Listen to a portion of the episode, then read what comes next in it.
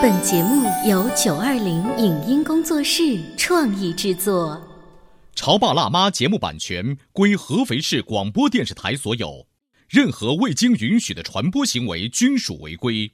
欢迎与九二零影音工作室沟通合作事宜，电话零五五幺六三五零九三五六。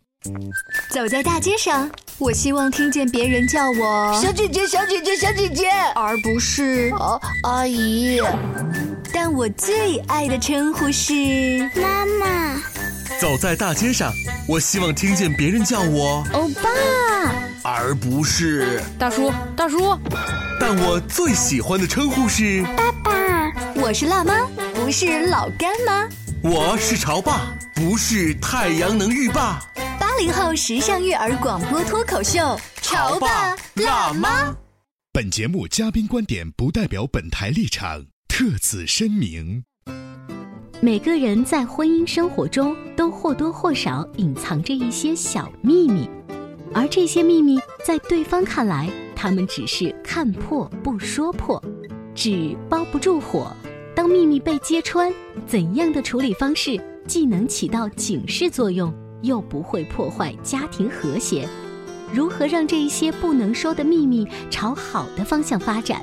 一个铁盒子，床缝中间。男人车子的后备箱里都藏着怎样的秘密呢？欢迎收听八零后时尚育儿广播脱口秀《潮爸辣妈》，本期话题：不能说的秘密。迎收听八零后时尚育儿广播脱口秀《潮爸辣妈》。大家好，我是灵儿，我是小欧，大家好，我是开心可乐爸。今天啊，我们聊的话题啊，其实是蛮有火药味的。你光听我们这个名字就知道了，我们的名字叫做“我不说，不代表我不知道”。这个话如果换成你们女人说，会不会更有杀伤力？你说一遍。我不说，不代表我不知道。宫廷戏，有没有那个感觉？是，今天为什么我们聊这话题呢？其实不管是丈夫也罢，还是妻子也罢，这句话放在两性的任何一边都很合适。哎，你一开始就已经把火药味提到一个，就是。背后好像有很多的背叛、不忠，你知道吗？阴谋，阴谋对。但我不是我，我觉得你刚说这个话题的时候，我就想到的是，你最近刷信用卡给自己买了一个非常高档的耳机，但你以为我不识货，所以就说这个东西也就一千块钱，但可能有五千块钱，对，包括其中，包括其中，我就大概这么感觉吧。对啊。我觉得我们生活当中有很多的事情，其实，呃，夫妻之间的那种隐瞒哈，嗯，还伴随着一种小伎俩。这种伎俩是伴随着攻防双方的，就是说，攻一方和防的这一方，其实。彼此是看破不说破。我们要看什么事儿？如果我刚才说的耳机这事儿吧，我暂时不说，你却说破了我最近买了一个包，价值多少多少钱的话，那我就会把说，你以为那个耳机多少钱我不知道吗？对呀，哎，开心哥吧，你平时和你老婆之间有没有这种你不说又不知道这样的事情呢？哎呦，最讨厌的一点就是在家里面，我喜欢买 CD。然后他会感觉我那个工作台上面会慢慢慢慢垒起来，CD 越来越多。原来也许只有十盘，会发现哎怎么越来越高。然后呢，我最讨厌他一点，就有时候他妈在家时候讲，你怎么又买 CD 了？他当真他妈我好讨厌。但我跟你讲，他是下意识，他完全没有反应过来的。他不是想故意，那边怎么？他不是故意要拆出来，而且随口说出来。他妈在旁边，嗯，又乱买东西了。但我丈母娘还好，她只是你又买了，你可能听完啊，然后就跟我开玩笑讲，我就哎呦。天呐，当时又脸上挂不住了。就其实他妈不在，我们就可以讲没有买啊，就原来就这么多，对吧？你不能狡辩是吧？对，好，就这样沉默的让他过去，就那种。嗯，所以呃，你还是希望你老婆看了眼里就不说穿。哎，对不对？对，哎，我就讨厌这样子的。就那那如果老婆说了一句：“哇，你最近 CD 听的都是旧的歌手的，要不要去买两张新的？” 那是不可能的。你应该会更高兴吧？就碰到这种老婆的话，你反而更担心了。哇，他这个腹黑学学的好啊！不知道后面有什么？嗯呃，还有一些情况是，比如说老公借兄弟钱，嗯，然后我明明知道，但是我故意没说，因为我我觉得，呃，可能是你朋友有难，然后你作为兄弟情要帮助他，你也没有想让我担心或什么，而且你拿的是你的薪水的那一部分，也没有动用家庭的公用的基金或者什么的。如果你有一天主动来跟我说的话，呃，我就是再大方的说，哦，可以啊，你的朋友嘛，也是大家的朋友或者怎么哎，样。但这件事我就不太懂了。嗯，既然借钱了，那肯定很隐蔽性的一个行为啊，就怎么会知道呢？嗯，也许有一天什么聊天记录、不小心被我看，就类似这样的事情。这就是我们为什么要严防死守。对，我想讲一个，就是嗯 就是他不说关于钱这个借钱的事儿，他不说，我真的不知道为什么呢？嗯我有一天回家，然后呢，我丈母娘就你丈母娘又出现了 又出现，哎，出现率很高，又出现了，打牌赚钱了，嗯很开心，来还你们钱，往了一排，摆了五张。还我什么钱？我心里面在想，还我什么钱？你又没找我们借钱。然后老婆，然后看了他们一下啊，然后一看了一下我，对我们啊三个人在旁边，当时就盯盯住了，这样。我老婆看他妈，然后一看一下我，呃这，是一个那个漫画，就三个斜线。我丈母娘是那种神经大条的，就没有心机那种。嗯，给你钱你还不要收着，然后说哦哦好，那我收着。所以我没讲，我呃，没讲你丈母娘呃找你老婆借了五百块钱 打牌，呃打牌这事儿，你根本就不知道，完全不知道。他要不还这钱，你根本就不知道这事发生了。对啊，啊。你看，因为钱的事情的话，就会引起很多不一样的意见。嗯。像刚才开心可乐爸举的那个例子，有一些如果反过来嗯，是你借给你妈钱，我们作为媳妇儿的话，我可能就会给你爆掉了。爆掉了，为什么对，就因为为什么你给你妈贴补钱，你不跟我讲呢？啊，就是结了婚的人啊，尤其是呃老婆，特别建议就是为什么你对你妈妈比较好，对我妈妈就不好？为什么不能一视同仁呢？哎，那男的还是比较大度一点的啊。这样的女人能娶吗？其实，其实你看啊，同样的是，也许有一些听众会说，灵儿，你刚才举的那个例子跟这个意见是不一样的，就是兄弟有难你借钱这个这个事儿啊，呃，包括我们的听众现在可能也在给我们实时的留言，有一些老婆只要是关于钱的事情，一定站出来跟你着急，就是，嗯，我也不是不让你借兄弟，我也不是不让你给妈妈，但是你要必须跟我讲清楚，嗯，对不对？有这样子的的事情。是这样的，所以我们说了吗，正因为如此，所以我们要严防死守，完全不能让你们知道。如果你严防死守了很久，突然被我知道，那种感觉更不好。哎所以就会永远埋没下去。就是呃，当然了，其实我觉得啊，这个还是那句话，夫妻双方你们彼此之间的较量啊，和这种磨合啊，一定要要有一个规则。你还记得我们这期节目的命题吗？叫做呃，我不说不代表我不知道。嗯，就举个例子，你瞒着我，但是你知不知道你能瞒得住呢？你肯定知道你瞒不住。但是你还是瞒着我的，但是我们就没有说破这层皮，嗯，这才是夫妻之间默啊契默契，就叫那一层。睁一睁一只眼闭一只眼。对，就这种默契，嗯。这个很重要。我记得啊，我爸妈家里头，我爸有个工具柜，那个工具柜特别特别的沉，哦。有多沉呢？我估计可能得要在一两百斤，嗯，因为那个里头放了他很多的工具。哎，但是在这个工具柜里头打开之后，有个神秘的抽屉，三十多年了，一直是锁着的，到现在都吗？到现在还是锁着的你，从小都想去你也不知道从小都是锁着的。嗯？然后呢，里面藏了多少里？面藏着什么东西呢？其实藏着这些东西也无非就是，比如说我爸的一些很重要的一些，比如说资质证明啊，放进去啊。当然里头也会有一些，比如说，呃，莫名其妙的一张存折啦之类的。哦其实我妈是知道的，但是我妈永远不会。去跟我爸去就聊这个事儿治治聊这事，说这里头到底有什么东西？哎，你怎么知道呢？就你怎么知道？呃，他也有个工具柜，然后妈妈也知道，但是妈妈又没有跟爸爸聊哎过，，这就是我要说的一个重点了，对不对？我记得我爸每次开那个工具柜的时候啊，都是趁我妈在洗碗，然后跑跑过去开一下，然后爸爸你在干什么？哎，小孩别管，就把我支走，然后迅速的放进去，迅速的拿出来，对，然后呢我就知道了，我说我说妈妈。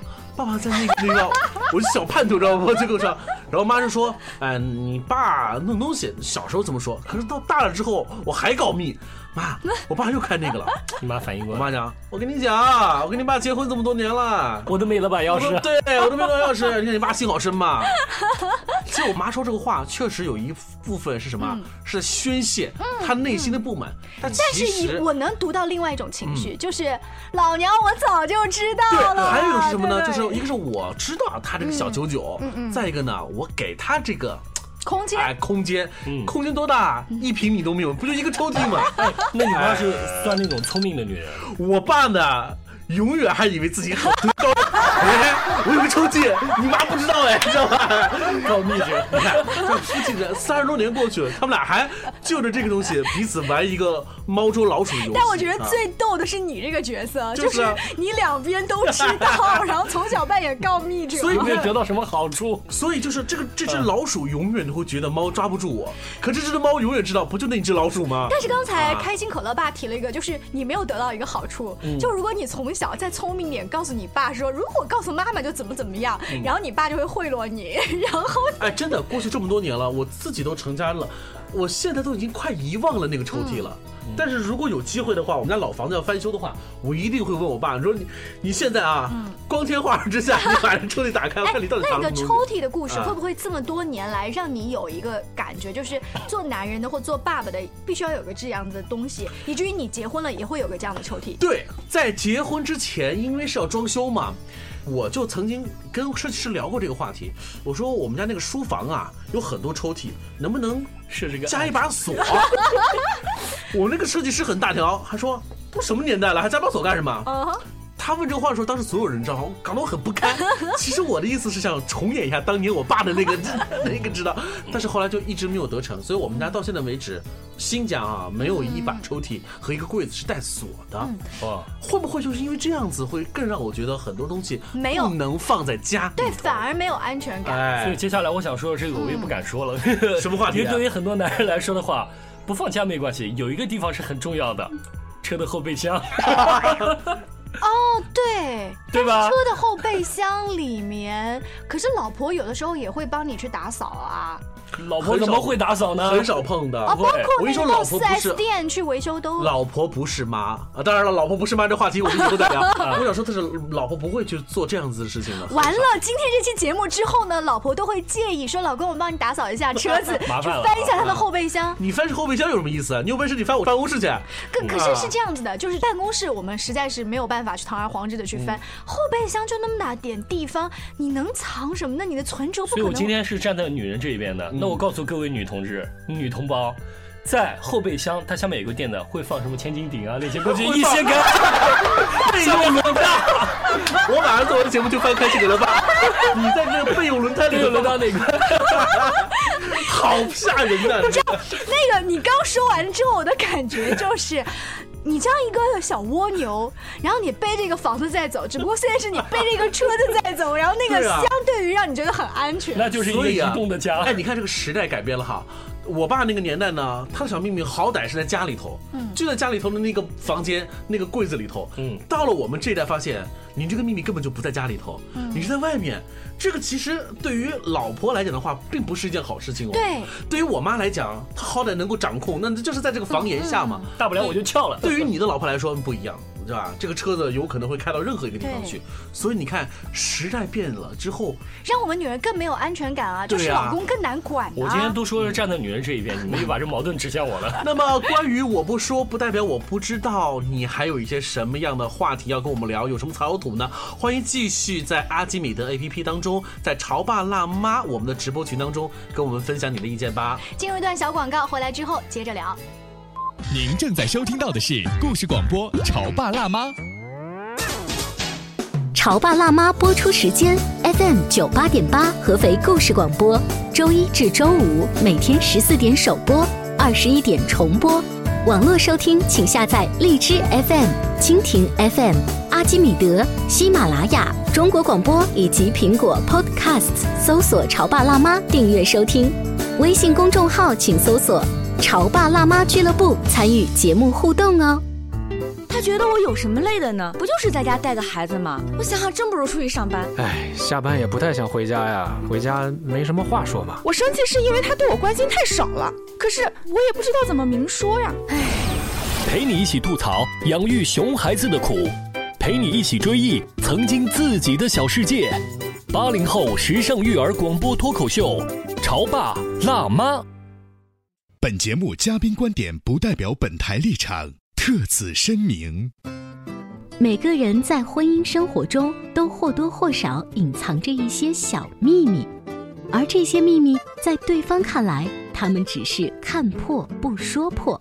纸包不住火，当秘密被揭穿，怎样的处理方式既能起到警示作用，又不会破坏家庭和谐？如何让这一些不能说的秘密朝好的方向发展？一个铁盒子，床缝中间，男人车子的后备箱里，都藏着怎样的秘密呢？欢迎收听八零后时尚育儿广播脱口秀《潮爸辣妈》，本期话题：不能说的秘密。稍微休息一下，欢迎回来。我不说不代表我不知道哦。这句话看上去杀机无限哈。这句话在吵架之前会不会作为一个开场白？嗯，那我们来有啊，我们来模拟尤其在开撕在撕之前，一定会说这样的话。要开撕了哈。对啊。对，我跟你讲，前一段时间那个事情，你不要以为我不知道。什么事啊？你自己心里明白。你看，就开始了。我当到这个部分的时候，马上就会开始燃爆了哈。其实这就是夫妻之间吵架的一个点。但是我想说的是，呃，如果你们不吵架，嗯。你的那句话是不会说的。呃，我期望对方有一个对我坦白的过程，嗯，就是坦白他藏私房钱，或者是坦白什么。他百分之百不会坦白。所以我站在一个道德的制高点，觉得是你先做了亏心事，所以我还给你一段时间让你冷静思考，你还不对我先坦白吗？对我从一开始发现到最后我要跟你撕之前，我都站在一个道德制高点等着你先。招供对呀，是这样子的呀。嗯，其实你看，我们不可能天天都会开撕，也就是说，其实你夫妻之间的那种微妙的那层窗户纸啊，嗯，其实看上去很脆，对不对？但是挺很有韧劲哦。每天那层窗户纸都在。很多听众在听到这里说，哇，那你的意思就是说我们夫妻之间那么虚伪吗？难道我们过得那么的虚吗？哎，不是这样子的。我觉得人啊，永远不可能活在这个阳光之下，阳光之下站着你还有阴影的部分呢。夫妻之间有些合理的部分的阴影。只要你们之间维持的比较合理的那个互动，我认为是合理的，是存在的。那我可不可以就是我们来个大反转？我我不说，不代表我不知道，能不能变成一些好的事情啊？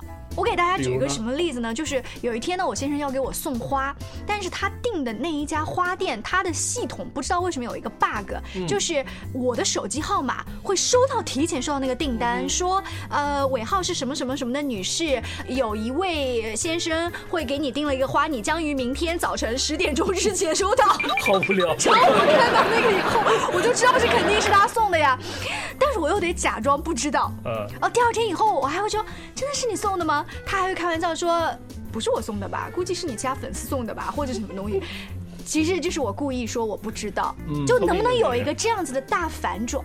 当然啊，我觉得这种东西就是需要考量了你们之间的这种互动，尤其是考量你的这个情商。今天这期节目其实聊的就是情商的较量，不是吗？对他这一个故事，零二故事让我想到之前好像我是在书上我也看到，嗯，说一个老婆发现了她老公藏私房钱是在那个被单里面，然后呢拿了这个钱出去买了一个包回来，然后说老公你看我这包漂不漂亮？老公说哎这个眼光不错是吧？我是从那被单里面不知道谁丢的钱把它拿走了，这给我讲讲。然后老公一下就吓傻了，三根线。但是他又没有拆穿说你为什么瞒着我藏私房钱？对，好聪明啊，真是。嗯，我如果是那个老公的话，我当时除了三根线之外，就是牙掉到肚子里自己往下咽。我都想去摸那把刀，所以下次要放在后备箱。其实我们一开始说的都是两性之间啊，我不说不代表知道。嗯，其实你发现跟孩子也是的。嗯，孩子拿着一个考试卷回来，他把它藏起来，或者是他找其他的人帮他签了一个字儿，你真的以为我不知道你考砸了吗？对呀，就是你跟孩子之间的互动，其实也要有这点内容。啊，就是这种彼此的默契。我给你一个看上去一个阴影的这个部分，嗯，其实就是为了能够让我们之间的关系变得不至于那么的冲爆，嗯，对不对？比如说，你家小宝很顽皮，把那个鱼缸给打碎了，碎不是人家小宝故意弄碎的，他也会很慌张，他一定知道爸爸妈妈、外公外婆一定会要骂我的。但是你那个时候呢，没有骂他。嗯，哎，这是一件更恐怖的事情，因为他心里一直在打鼓，他就好像等着那个高跟鞋另外一只掉下来。快骂我，快骂我吧！骂完这事儿就了了。其实就是说，呃，我不说不代表我不知道，就是我不会去说你，但是呢，我一定会让你觉得妈妈是掌控着这一切的。嗯，你刚刚举的例子，如果说这个妈妈我一直是一个很和煦的，就是宝宝你自己跟我承认鱼缸打破了，我们也不会怎么样啊，我们收拾好就行了。那这个宝宝他可能会觉得心里面不会一直打鼓，但如果妈妈一直是一个雷厉风行，哒哒哒哒哒的，他就会比之前更加胆怯。我到底要不要说这件事情？对，嗯，尤其打破鱼缸这个还算是小事，尤其是以后考试和早恋这个事儿，嗯，大概是吧？是家里面人是最喜欢偷偷观察，等着孩子自主来 交代的交代的事儿。对是啊，哎，之前提在节目当中你说过你家开心，呃，比如说开学有些困难，那都总是不愿意去去，呃呃，其实你们摸准他的小心思了，比如说有可能真的就因为他玩不到某个东西，或者是有可能是因为老师嫌他，比如说说了他几句，嗯。你们得知了这个内情的时候，有没有跟你儿子说？你看，我知道这个原因了，应该没说吧？呃，没说这个原因，嗯只是还是想了解，从他嘴里面找出最根本的是什么，嗯然后再慢慢开导他。比如说，他说老师好像批评他啦，嗯打了他小手啊、小屁股啊，嗯我估计都很轻的嘛。嗯但我们肯定会站在老师这个角度，告诉他，老师其实对每个。不听话的，或者做到他认为不够好的小朋友，只是一个小小的惩罚。嗯他并不讲，你看你屁股也没有红，也没有烂，对吧？手也没有破。这老师只是告诉你不能这样，比如说中午不睡觉，这样做是不对的。嗯下次要改正。我担心的是一点的版本是什么呢？嗯是你对你来开心说，开心，我知道你不愿意上学了，那是因为老师骂了你啊，老师稍微敲打了你一下，你很害怕了，是不是不去？嗯当你问这个话的时候，孩子会怎么回答呢？孩子很自我意识、保护意识，如果这个时候嗯启动之后，他很可能说不是的，你就等于你逼着他在说谎。对你逼着他在说谎，嗯所以就是两性关系一样的，我不说是因为不想让你说谎啊，我明白不给这意思吗给你一？个说谎的机我会。不会给你这个机会说的，对不对？你看，放在孩子身上，放在配偶身上，我不说不代表我不知道不成立。我觉得你这个我也要打一个问号。嗯我们曾经请过的一些专家也提出过一个方法，是说你不要给孩子说谎的机会，就是你不要问说你今天是不是把那个花瓶打碎了呀？那孩子有可能说 yes，有可能说 no，、嗯而是直接说我知道你今天把花瓶打碎了。嗯那同样的，我跟老公也会说你今天是不是怎么怎么怎么样了？他会找理由解释的。哎比如举个例子哈，比如说今天你答应我晚上七点钟准时回家吃饭的，嗯但是你告诉我说你公司加班，嗯，这个时候你应该怎么说？我知道你公司没有加班，对不对？你难道会这么说吗？我当时说你怎么知道的？你哪只眼看到的？你当然不能这么说，所以你要怎么说呀？哎，这个好像好像跟大人和小孩不能用当然同样的方法。所以我说，我不说不代表我不知道，你就不应该说这样的话，嗯因为我内心深处有这样的一个价值观的判断啊。嗯当然，我的这种价值观判断不代表正确，我只是说出来嗯以供大家来参考。我认为，呃，撒谎和隐瞒谁更坏？我认为撒谎会更坏一些。因为撒谎是将事实进行扭曲，而隐瞒只是把这个事实给遮掩。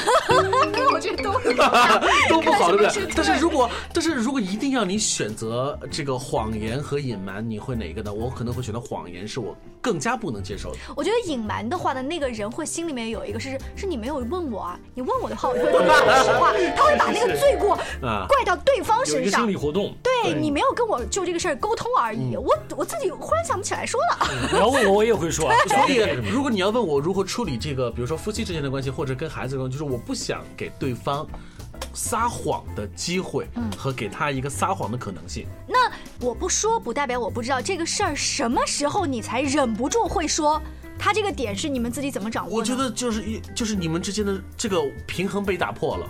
完全影响到，比如说你的另外一一半的这个利益了，完全影响到这个。简单讲就撕破脸了，啊，对，撕破脸了，就这层纸被捅破了。我觉得有可能啊，是本来是因为一件其他鸡毛蒜皮的小事，嗯，两个吵吵吵吵吵架，情绪过激的过程当中，把那一个本来我不想说的事情给带出来了，嗯结果忽然呢，这个老公会说。好远这件事情你一直到你不跟我沟通，把这个矛盾更加升级了。嗯，如果你能一直忍住那件事情，我我就是知道我不想说你、这个事，这个架可能很快就吵完。对啊，是啊。那么节目的最后呢，我还想再回到我爸那个神秘的攻击柜当中，我以这个小故事作为一个结尾哈。你刚才不是说到底什么时候才会开撕吗？嗯，他们为这个事情确实开撕过。以我的房子装修的那个事件作为一个捅破点，是怎么回事呢？设计师说一开始告诉我说你的这个总房价，呃，装修房价大概是在十万啊，不带家具不带家电的就十万块钱。但是你知道装修这东西是没有根的，然后这里少了一个，那里多了一个。